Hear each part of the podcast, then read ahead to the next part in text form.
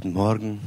Sehr schön, euch hier von vorne mal zu sehen, von unten, von der Kanzel.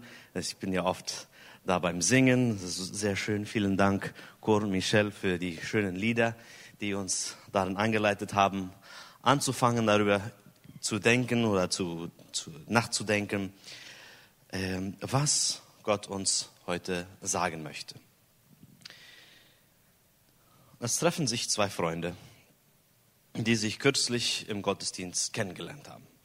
Ähm, kommt einer zum anderen, zum Tereré rüber und sie reden viel, scheinen vieles gemeinsam zu haben. Ähm, es wird etwas später, der Gastgeber entscheidet, er wird dem Gast noch zum Abendbrot einladen.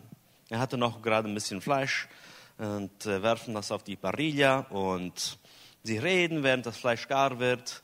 Ähm, und, und der immer angenehmere Ruch, der, der kommt auch noch davon. Und der Sado wird gar, wird aufgeschlungen, wird vom Gast gelobt. Nachdem die beiden alles aufgegessen haben, bietet der Gastgeber dem Gast noch ein Bier an. Empört sagt der Gast, na, nein, Alkohol dürfen wir ja als Christen nicht trinken. Der Gastgeber erwidert, doch, Sonst hätte ja Jesus nicht Wein beim Abendmahl eingeführt. Und so geht es noch eine Weile hin und her. Und sie kommen nicht auf denselben Nenner, schließen damit den Abend ab und verabschieden sich. Beide haben jetzt einen bitteren Nachgeschmack im Geist. Denn jeder glaubt, er habe Recht und dass der andere irgendwie ein bisschen weniger Christ ist, wenn überhaupt. So hat jetzt einer von den beiden recht. Wir wollen Römer Kapitel 14 heute lesen und durchgehen. Ja, es ist ein bisschen lang, aber nicht extrem. Und ich glaube, der Text, der spricht sehr klar über Themen, wo wir anscheinend nicht auf denselben Nenner kommen. Es geht so. Nehmt den Schwachen im Glauben auf, ohne mit ihm über seine Ansichten zu streiten. Einer glaubt, er dürfe alles essen. Wer aber schwach ist, der isst Gemüse. Wer isst, der verachte den nicht, der nicht isst. Und wer nicht isst, richte den nicht, der isst. Denn Gott hat ihn aufgenommen. Wer bist du, dass du einen fremden Knecht richtest? Er steht oder fällt seinem Herrn. Er wird aufrecht gehalten werden, denn Gott kann ihn aufrecht halten. Einer hält einen Tag für mehr als den anderen, der andere hält alle Tage für gleich. Jeder sei von seiner Meinung überzeugt. Wer den Tag beachtet, der beachtet ihn für den Herrn. Und wer den Tag nicht beachtet, beachtet ihn für den Herrn nicht. Wer isst, der isst für den Herrn, denn er dankt Gott. Wer nicht isst, der isst für den Herrn nicht und dankt Gott. Denn keiner von uns lebt für sich selbst und keiner von uns stirbt für sich selbst. Leben wir, so leben wir für den Herrn. Sterben wir, so sterben wir für den Herrn. Darum, ob wir nun leben oder sterben, wir gehören dem Herrn. Denn dazu ist Christus gestorben und auferstanden und wieder lebendig geworden, damit er über Tote und Lebendige Herr sei. Du aber, was richtest du deinem Bruder? Oder du, was verachtest du deinem Bruder? Denn wir werden alle vor dem Richterstuhl Christi treten. Denn es steht geschrieben, so wahr ich lebe, spricht der Herr, mir wird sich jedes Knie beugen und jede Zunge wird Gott bekennen. So wird nun jeder von uns für sich selbst Gott Rechenschaft geben. Darum lasst uns nicht mehr einander richten, sondern nehmt euch vielmehr vor, dem Bruder keinen Anstoß oder Ärgernis zu geben. Ich weiß und bin gewiss in dem Herrn Jesus, dass nichts an sich unrein ist. Nur für den, den ist es unrein, der es für unrein hält. Wenn aber dein Bruder wegen einer Speise betrübt wird, dann verhältst du dich lieblos. Bringe den Bruder, für den Christus gestorben ist, nicht wegen einer Speise zu Fall. Lasst nun euer Gutes lasst nun euer Gutes nicht verlästert werden. Denn das Reich Gottes ist nicht Essen und Trinken, sondern Gerechtigkeit, Friede und Freude im Heiligen Geist. Wer darin Christus dient, der ist Gott wohlgefällig und bei den Menschen angesehen. Darum lasst uns dem nachstreben, was dem Frieden und der gegenseitigen Erbauung dient. Zerstöre nicht wegen einer Speise das Werk Gottes. Es ist zwar alles rein, aber es ist böse für den Menschen, der es mit Anstoß isst. Es ist gut, weder Fleisch zu essen, noch Wein zu trinken, noch etwas zu tun, was deinem Bruder zu Fall bringen könnte oder wodurch er zur Sünde verführt oder schwach wird. Hast du Glauben, dann habe ihn für dich selbst vor Gott. Selig ist, wer sich selbst nicht richten muss bei dem, was er tut. Wer aber zweifelt und trotzdem ist, der ist verurteilt. Denn es geschieht nicht aus Glauben. Alles aber, was nicht aus Glauben geschieht, ist Sünde. Er spricht hier im Text von Starken und Schwachen. Und es scheint ziemlich stark auf jeden Fall, dass es gleich den Starken anspricht. Das sind, das sind die ersten Worte, die wir da im Text sehen. Also nehmt den Schwachen an. An wen ist das gerichtet? Das ist der, der sich stark glaubt. Ja? Also es geht hier im Text hauptsächlich darum, dass wir Christen innerhalb unseres Glaubens gewisse Freiheiten haben. Aber genau wo diese Grenze von jedem Einzelnen auf einer Stelle gezogen wird, scheint nicht zu meinen, dass der eine sündigt und der andere nicht. Und es sind viele Themen, die innerhalb diesem Bereich sind, so wie wir schon im Text gelesen haben. Es geht um Essen, es geht um Trinken, es geht um Feiertage. Und worum es hier nicht geht, ist, wenn ein Bruder eine Schwester sündigt und wir diese Person ermahnen sollen. Davon sprechen andere Texte im, in der Bibel. Das ist zum Beispiel Matthäus 18, 15 bis 20, wo es sagt, ja, wenn ein Bruder äh, gegen dich gesündigt hat, gehe zu ihm, spreche ihn darüber und wenn er Buße tut, dann hast du einen Bruder gewonnen. Ja, und dann wenn nicht, dann mit einem zweiten, wenn nicht, dann vor der Gemeinde. Ja, das ist Matthäus 18, 15 bis 20 und auch noch Galater 6, 1 bis 2 wo es sagt, dass wir in, in Sanftmut, in Demut, in Liebe andere wiederherstellen sollen. Weil wir sind auch solche, die fallen könnten. Ja, also habt auch Acht auf euch selbst, wenn ihr dabei seid, einen Bruder, eine Schwester wiederherzustellen. Und ich komme zum Schluss noch ganz kurz darauf zurück. Aber einer von beiden scheint, nach Römer 14 auf jeden Fall, der Starke zu sein und ein anderer der Schwache. Nun, wenn wir von stark und schwach reden und darüber nachdenken, wie wir das ansehen, was, was denken wir, wie, wie ist eine starke Person, wie ist eine schwache Person? Oft denke ich oder sehe ich auch, dass wir das so definieren. Eine starke Person. Jemand, der seine Meinung und seinen Willen durchsetzen oder vielleicht imponieren kann. Das ist eine starke Person. Die weiß, was die will und die kriegt das hin und alle folgen ihr nach. Sie, die ist stark. Schwach ist derjenige, der immer nachgibt. Schwach ist derjenige, der immer den anderen Vortritt gibt und niemals das tut, was er selber möchte. Vielleicht werden wir das nicht so leicht zugeben, aber oft denken wir so. Aber ich denke, dass dieser Text das ein bisschen anders gibt oder sagt. Und er spricht hier zuerst mal vom Stark im Glauben. Ja, das ist nicht unbedingt eine starke Person, sondern jemand, der im Glauben stark ist. Eine starke Person scheint diejenige zu sein, die bewusst und verantwortungsvoll ihre Freiheit in Christus lebt. Es plagt ihr Gewissen nicht, wenn sie andere gewisse Sachen, wenn andere gewisse Sachen machen oder tun, gewisse Feste feiern oder gewisses Essen oder Trinken. Diese Person sieht andere, die einiges davon vermeiden und denkt, hm, warum wohl? Wir, wir, wir dürfen das ja. schwache Person ist diejenige, die auf gewisse Themen sensibel ist. Glaubt, es wäre besser, das eine oder das andere zu vermeiden, denn es könnte Sünde sein oder zu Sünde führen. Sie könnte einiges ohne, Gewissen, einiges ohne Gewissensbisse nicht essen oder feiern oder machen. Sie sieht, wie andere gewisses Essen, feiern, trinken und denkt, hat diese Person dann schon kein Gewissen mehr? Nun, ich glaube, diese Personen, die wir könnten sagen, die schwach sind, haben oft eine Hintergrundgeschichte.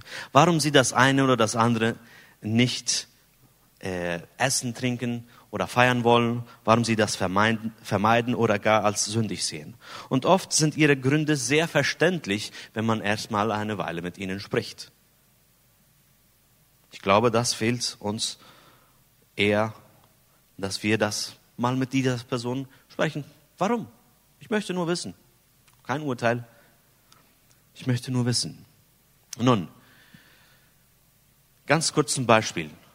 Für mich, wo ich denke, dass ich eventuell stark bin, ist, ich denke, ich kann mit einem Freund mich zusammensetzen, wir essen etwas und wir machen nachher ein, ein Bier auf und wir trinken das gemeinsam und so ist es. Es ist eins, zwei und so weit geht's. Nicht mehr. Aber ich glaube, ich habe die Freiheit. Und er macht das auch und wir haben beide kein Problem damit. Eine Stelle, wo ich sensibel bin, ist vielleicht nicht das beste Beispiel, aber ein bisschen sensibler geworden bin über die Jahre, ist das Thema Zucker. Diejenigen, die, die mich etwas besser kennen, wissen, dass ich schon vor Jahren keinen Zucker mehr esse. Und ich denke, es würde allen gut tun, mal Zucker sein zu lassen. Ja? Und ich, äh, das, äh, warum, warum verstehen die das nicht? Ja? Ich, ich weiß, es, sind noch viele andere Themen, die man, äh, äh, wo man ein bisschen sensibel sein könnte, aber für mich ist das eventuell eines, äh, wo ich über die Jahre ein bisschen sensibler geworden bin. Nicht, dass ich jetzt das unbedingt als, als, als Sünde sehe, aber ich glaube, das tut dem Körper besser, wenn du nicht Zucker isst. Also vermeide ich es. Und da würde ich eine Person sein, die etwas sensibler ist und als schwach angesehen würde. Eventuell. Aber wozu fordert uns hier der Text auf? Ich denke, dass viele Christen, dass die meisten von uns, seien sie dem Text nach schwach oder stark, leicht zur weltlichen Definition von stark tendieren. Wenn wir einer Meinung sind, denken wir oft, ja, alle Christen sollten ja so denken wie ich. Das wäre ja viel einfacher. Nicht wahr? Und wenn wir den Text hier gut lesen, ist diese Haltung genau das Gegenteil von dem, wozu uns Paulus herausfordert. Und dann fangen wir an, schon klarer zu sehen, dieses Paradox, welches, gegen welches Paulus hier spricht. Dass wir oft dieses, diese Mentalität haben, stark ist, Willen durchsetzen. Aber es scheint nicht unbedingt der Fall zu sein. Das Thema ist, ein jeder kann in seiner Einschätzung mal schwach, mal stark sein. Es gibt ja so viele Themen, wo wir eine Meinung haben. Und ab und zu sind wir der Starke, ab und zu sind wir der Schwache. Also glaube ich, dass diese Herausforderungen, die hier Paulus uns gibt, eigentlich für jedermann sind. Auf jeden Fall ein jeder, der sich als Christ nennt. Und wie soll diejenige Person sein, die stark im Glauben ist. Wir sehen im Vers 1, nimmt den Schwachen im Glauben auf. Einladend, annehmen. Deshalb haben wir das Lied gesungen. So, genauso wie er oder sie ist. Braucht nichts zu ändern. Er oder sie ist genauso Teil der Gemeinde wie du oder ich. Und es sagt weiter, dass wir nicht beurteilen sollen. Steht in 1, Vers 1, Vers 4, Vers 10. Und es sagt das eigentlich auch von dem Schwachen. Deshalb gerade dieses Paradox. Wir glauben uns oft stark, aber wir sollen alle nicht beurteilen. Denn das liegt Gott zu. Das ist seine Aufgabe. Und in diesem Bereich, so wie der Text es sagt, ist es eine persönliche Angelegenheit. Jeder von uns wird für sich selbst Gott Rechenschaft geben. Wir sollen den anderen nicht oder wir sollen mit den anderen nicht streiten. Ich glaube nicht, dass es bedeutet, dass wir nicht darüber reden, sprechen können. Doch man streitet meistens, weil man unbedingt gewinnen möchte. Nicht wahr? Das sehen wir bei den Kindern sehr oft. Ja? Sie streiten, weil sie ihre Meinung durchsetzen wollen. Sie wollen Recht haben, sie wollen das kriegen, was sie wollen. Deshalb streiten sie. Und das soll bei uns nicht der Fall sein. Nicht streiten. Wir können darüber reden. Und wir kommen nachher noch ein bisschen darauf zu sprechen. Aber wir sollen nicht streiten. Nicht unbedingt unsere Meinung durchsetzen wollen und äh, dem anderen sagen, ich habe recht, du nicht. Wir sollen den anderen nicht verachten. Und der Originaltext hier könnte es eventuell so stark sagen. Behandelt ihn nicht oder diese andere Person nicht so wie Jesus von der Menschheit behandelt wurde. Verspottet, verhöhnt, erniedrigt, zerschlagen, getötet. Ja, Apostelgeschichte 4,11, der Stein, der von den Bauleuten verworfen oder verachtet wurde. Das ist dasselbe Wort hier. So wie Jesus von der Menschheit behandelt wurde, so müssen wir unseren Bruder, unsere Schwester nicht behandeln. Und noch als fünftes, nicht das tun, was den anderen ärgert. Und das fällt uns oft schwer, weil es scheint auch wieder, so wie die Kinder, dass es so schnell kommt, ja. Die wissen ja ganz schnell, wo Mamas Knups ist zum Ärgern, ja. Das wissen die ganz schnell können nicht mal sprechen ab und zu. Und dann wissen die schon, wo die ein bisschen drücken müssen, müssen damit Mama ein bisschen sich die Haare reißt. Ja? Aber das ist nicht, was wir tun sollten. Wir sollen in diesem Fall nicht wie die Kinder sein, sondern wie erwachsene, reife Christen. Und einige Verse, die noch wirklich ganz, ganz wichtig sind innerhalb diesem Text. Vers 17 nach Gerechtigkeit, nach Friede und Freude im Heiligen Geist streben. Da setzt er unser Ziel ganz klar. Danach sollen wir streben. Wir sollen danach streben, Vers 19, was Frieden und Erbauung bringt. Und wir sollen nicht daran zweifeln, was wir für richtig oder falsch halten. Wir können verschiedene Meinungen haben wir sollen bloß nicht daran zweifeln. Wenn es innerhalb diesem Bereich ist, ja. Es gibt ja viele Bereiche, die wissen wir, das ist Sünde, das, darüber sprechen wir heute nicht. Sprechen darüber, all diese Themen, die innerhalb der christlichen Freiheit sind und wir verschiedene, verschiedene Meinungen haben. Und wir kommen zum Schluss noch darauf hin, welches diese Themen sein könnten. Nun, die Frage ist, okay, schön, alles gut, Scheint ziemlich klar zu sein. Aber wie schaffe ich das? Wie mache ich das? Das ist doch nicht immer einfach. Nein, ist auch nicht. Und dieser, dieser Teil der Predigt ist ein Teil, wo es der, der Text scheint es nicht direkt, nicht direkt darauf hinzuweisen. Aber in dieser Zeit, wo ich darüber nachgedacht habe, darüber nachgegrübelt habe, wie und ob ich überhaupt über diesen Text predigen sollte, ist mir ein Gedanke gekommen, der in mindestens zwei Bibelstellen vorkommt und der ist mir sehr wichtig geworden.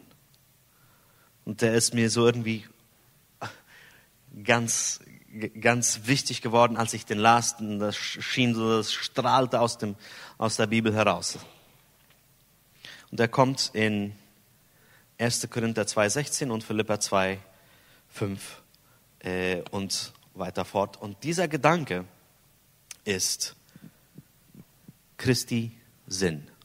Wir haben Christi Sinn. Also la mente de Cristo. Die Art und Weise zu denken, wie Jesus sie gehabt hat, die haben wir auch. Und ich dachte, ja, darum, darunter werden all diese Sachen nicht klappen. Denn wir sind ja, dadurch, dass wir Jesus, Jesus sterben als Wiederherstellung mit Gott angenommen haben, mit Jesus vereint. Jesus ist selbst Teil der Dreieinigkeit und kennt das Innerste vom, von Gottes Wesen. Und er richtet seinen Sinn danach. Und wir können es auch, weil wir mit ihm vereint sind. Und ich möchte ganz kurz dann, dann Philippa 2, 5 bis 8 lesen. Wie sieht es aus? Wie sieht Jesu Sinn, Christi Sinn aus? Und sagt Paulus, seid so gesinnt, wie es eurem Stand in Christus Jesus entspricht. Er, der doch göttlichem Wesen war, hielt nicht wie einer Beute daran fest, Gott gleich zu sein. Im Gegenteil, er verzichtete auf all seine Vorrechte und stellte sich auf dieselbe Stufe wie ein Diener. Er wurde einer von uns, ein Mensch wie andere Menschen. Im Gehorsam gegen Gott erniedrigte er sich so tief, dass er sogar den, Tod auf sich nahm, ja, den Verbrechertod am Kreuz.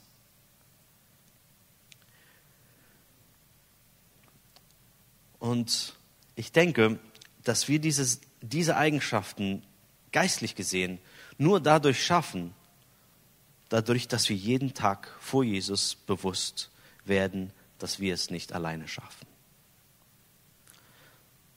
Sonst kann ich hier eine psychologisch extrem korrekte Predigt halten, die aufmunternd ist und wie wir es praktisch schaffen, aber derjenige, der ohne Christus dieses Gebäude betreten hat, wird es genauso wieder verlassen und extrem frustriert, weiterhin extrem frustriert sein, dass es ihm nicht gelingt. Letztendlich will ich hier keinem nur eine Last auflegen, die er oder sie nicht selber tragen kann. Aber eines bin ich mir sicher. So zu leben ist ein Teil des täglichen Kreuzes, wozu wir aufgefordert werden. Und wir sollen ihn auch tragen. Aber ohne Jesus geht es nicht. Wir kommen ohne ihn nur so weit. Vielleicht der eine weiter als der andere. Vielleicht kommt sogar ein Nichtchrist weiter als ein Christ, der noch damit kämpft, von Jesus sein Leben eingeordnet zu haben.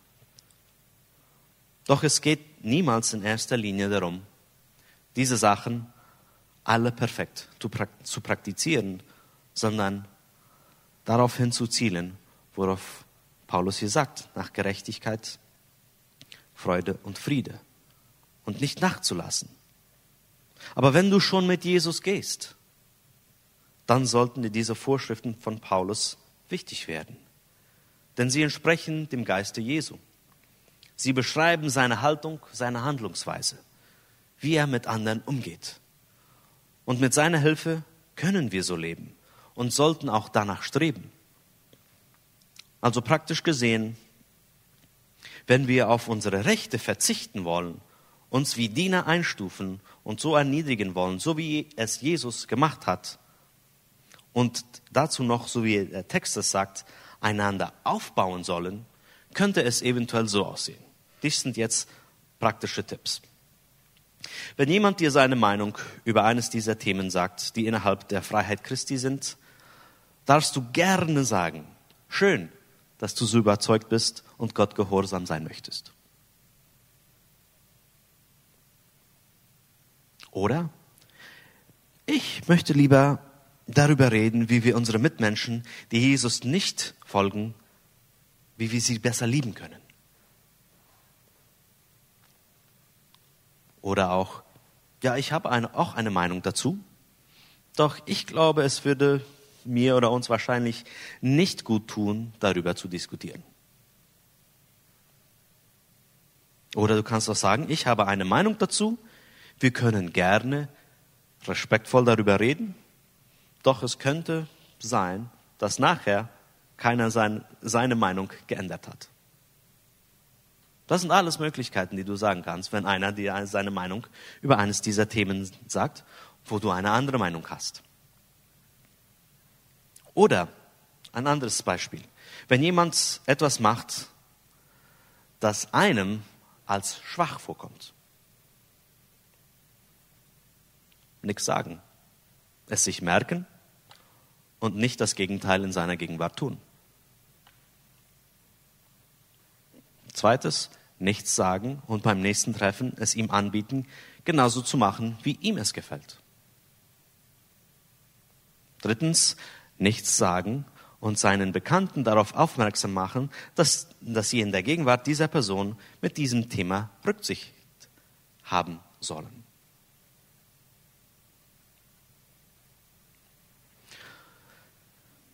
Drittes Szenario.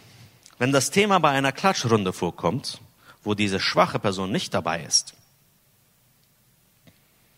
dann können wir den anderen sagen, wir brauchen über die Schwachheit dieser Person nicht zu reden, denn es bringt nichts und wir laufen Gefahr, sie zu beurteilen, welches nicht unsere Aufgabe ist. Wir können auch den anderen sagen, die Person, die Person hat ihre Meinung darüber und versucht Gott dadurch zu ehren. Wir auch mit unserer Meinung, also ist ja alles gelaufen und braucht ja nicht weiter darüber zu diskutieren. Oder wir können den anderen sagen, wenn Gott dadurch sein Reich erweitern möchte, indem er diese Person ihre Meinung ändern,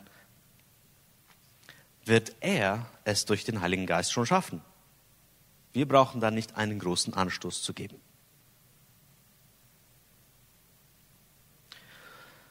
Und warum dieses Thema so wichtig ist? Warum ist das vielleicht mir so wichtig?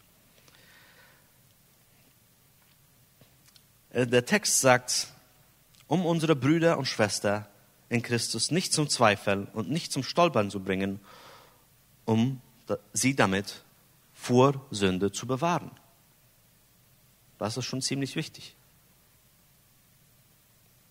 Es ist allerdings möglich, dass wir, so wie es Vers 20 sagt,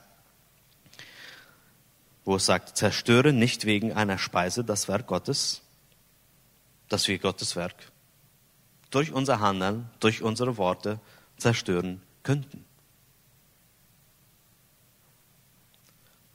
Also, erstens, dass wir unsere Brüder und unsere Schwester nicht zum Stolpern bringen. Aber es gibt auch andere Gründe. Einheit der Christen der Welt gegenüber. Wir sollten die Nichtchristen, wie sollten die Nichtchristen glauben, dass wir voller Liebe sind, wenn wir ständig darüber streiten, wo unsere Freiheit in Christus aufhört. Wir sagen, dass wir Jesu Vorbild nachfolgen, doch liest jemand die Bibel und sieht, wie Jesus gehandelt hat und schaut uns an und er sieht, dass das, das, das scheint nicht derselbe Sinn zu sein, dieselbe Handlung, Haltung. Glaubst du, diese Person wird so vom Evangelium überzeugt werden? Eher nicht. Es geht hier nicht, dass wir alle dieselbe Meinung haben, sondern dass wir in Einheit leben. Dass wir verstehen, dass wir verschiedene Meinungen haben und trotzdem eins sind.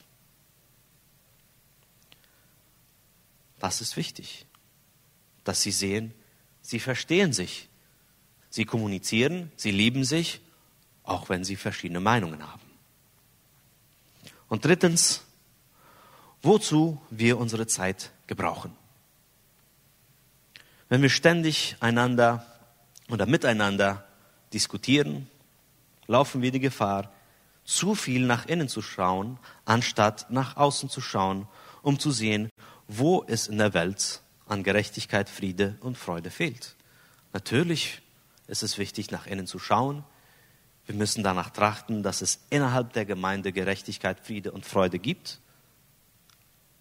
Aber Gleichgewicht ist auch wichtig. Nicht, dass wir jetzt ständig daran oder darüber diskutieren müssen, bis wo können wir gehen? Wo ist die Grenze? Was ist gut? Was ist nicht? Alles innerhalb dieser, diesem Rahmen von Freiheit in Christus. Aber unser Nachbar, der kriegt seine Buena Semilla nicht. Das wäre ja schade. Also Gleichgewicht ist wichtig. Nicht, dass wir nicht miteinander reden, das sollten wir. Aber wie? Und ich glaube, es ist wichtig, dass wir anfangen zu erkennen, welches diese Themen sind. Welches diese Themen sein könnten, die innerhalb der, Fri der Freiheit Christi sind. Und welches Themen sind, die wir, so wie Matthäus 18 und Galater 6, angehen sollen. Ja, zum Bruder gehen und sie wiederherstellen, weil sie gefallen sind, aber nicht wegen uns. Sie haben das selber entschieden. Ja, Welch, wo, welche, welche Themen sind jetzt innerhalb der Freiheit Christi? Welche Themen wissen wir, okay, da müssen wir zum Bruder, zur Schwester gehen und sie wiederherstellen. Allerdings ist die Haltung, die wir dabei haben, wenn wir mit einem Bruder, Schwester über die Freiheit in Christus reden oder wenn, sie, wenn wir sie wiederherstellen, dieselbe. Wir sollen dieselbe Haltung haben, wenn wir zu einem Bruder, zu einer Schwester gehen. Wir sollen voller Demut, Liebe, Sanftmut zum Bruder, zur Schwester gehen und immer die Erbauung als Ziel haben. Aber ich glaube, wir, die meisten, würde ich sagen, wissen, wo, welches, welches sind die Sachen, die ganz klar Sünde sind. Die meisten von uns sind in der Gemeinde aufgewachsen. Wir haben das schon immer wieder gehört. Wir lesen oft die Bibel. Wir, äh, wir haben unsere Zeit mit Jesus. Und es wird uns immer wieder klar, okay, nee, das, das muss ich nicht. Das darf ich nicht. Das will ich auch nicht. Aber ich möchte ganz kurz eine Liste von Themen durchgehen, die vielleicht für einige etwas unklar sind und die ich zumindest glaube, innerhalb diesem Rahmen sind von unserer Freiheit in Christus. Und die ersten drei sind direkt vom Text, ja? Ob wir Christ, als Christen Alkohol trinken dürfen oder nicht. Ob Christen gewisse Feiertage feiern sollten oder vielleicht auch, ob wir unbedingt Sonntag als Ruhetag haben. Andere Christen haben das ja als Samstag ob wir als Christen jede Art Fleisch essen dürfen. Andere Themen. Ob Frauen, die Christen sind, Hosen tragen dürfen. Ob Christen Politiker werden dürfen. Ob Christen am 25. Dezember Weihnachten feiern oder nicht. Ob Christen heiraten müssen. Ob wir gewisse berühmte Marken von Kleidern brauchen dürfen oder nicht ob die Vakuna erlaubt ist oder nicht, ob wir alle Arten von Sozialmedien Medien brauchen dürfen oder nicht, ob wir unser Geld den Banken anvertrauen sollen oder nicht, ob wir, unsere, ob wir uns teure Urlaube leisten dürfen oder nicht, ob wir bei internationalen Konflikten oder wen wir da unterstützen sollen, welche Meinung sollen wir da haben, ob der Zehnte immer genau zehn Prozent sein muss, ob wir traditionelle oder alternative Medizin mehr vertrauen oder gebrauchen, ob Christen immer nur eine bestimmte Partei politisch unterstützen müssen. Und so könnte es weitergehen. Das sind alles Themen, worüber wir gerne uns austauschen dürfen und verschiedene Meinungen haben dürfen und trotzdem alle Brüder und Schwestern noch im Herrn sind. Also es kann wirklich von allem sein, wie wir sehen. Aber wir sollen nicht stark sein, so wie die Welt es meint. Dies ist das Paradox. Sondern stark im Glauben. Und stark im Glauben heißt, so wie Jesus zu handeln. Uns ab und zu zu erniedrigen, ab und zu zu schweigen, ab und zu etwas nicht zu machen, was wir glauben, dass wir machen dürfen. Aber seid überzeugt von dem, was ihr glaubt. Das sagt uns der Text ganz klar.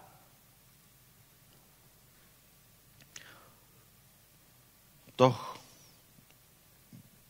stellt die Welt auf den Kopf und drängt eure Meinungen nicht anderen auf, sondern seid demütig, wie Jesus es war und sucht immer das, was Gerechtigkeit, Friede und Freude im Heiligen Geist erzeugt. Amen.